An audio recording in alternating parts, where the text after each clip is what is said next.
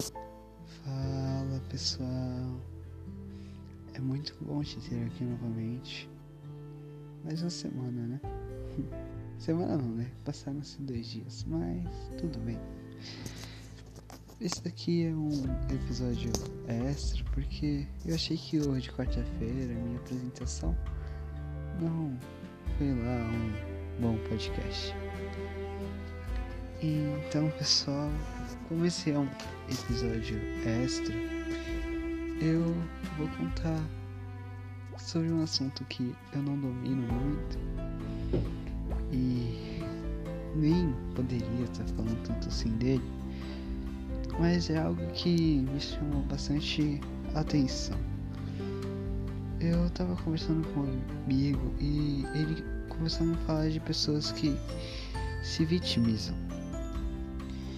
E eu parei pra pensar e eu acho que a gente não deveria jogar as pessoas, né? Só pra elas se vitimizarem ou algo do tipo. E então eu fui pesquisar um pouco sobre vitimismo e eu descobri que uma pessoa que se vitimiza, ela não faz isso na intenção de se livrar da culpa nem na intenção de colocar outra culpa em alguém. Uma pessoas que se vitimizam, elas geralmente tiveram pouco afeto na infância ou têm uma baixa autoestima.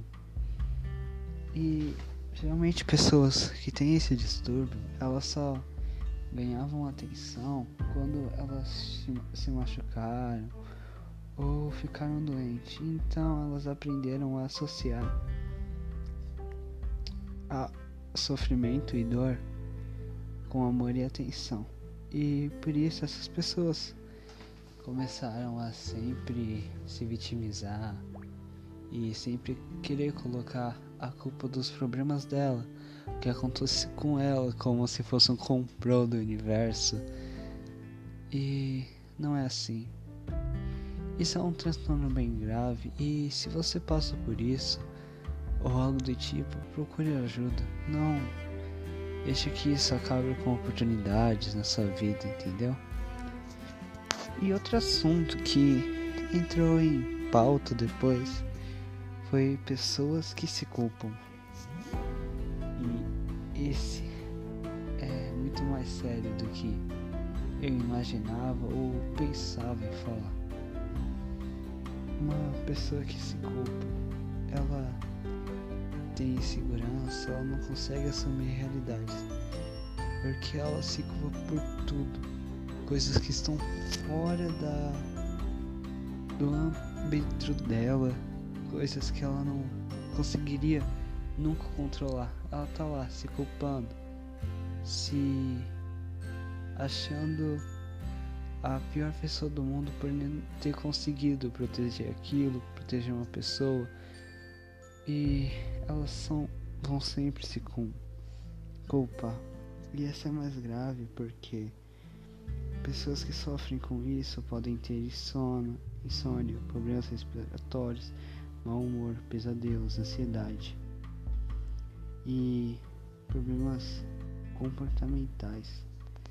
É algo muito sério e se você passa por isso, é muito bom aconselhável que você procure ajuda.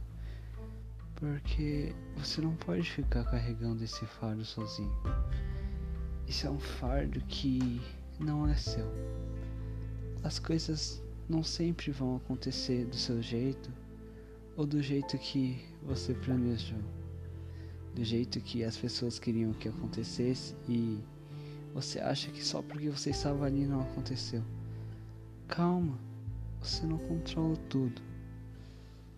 E a melhor coisa que você pode fazer é procurar um especialista ou algo do tipo.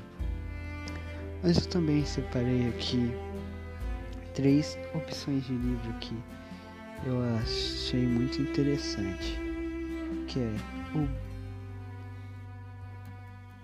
Antes de partir, os cinco principais arrependimento que as pessoas têm antes de partir, da Anne Brown, e as cinco linguagens do perdão de Gary Sharma. São livros que vão tratar sobre como se perdoar e são livros, o primeiro livro trata mais sobre pessoas que sofrem de ansiedade.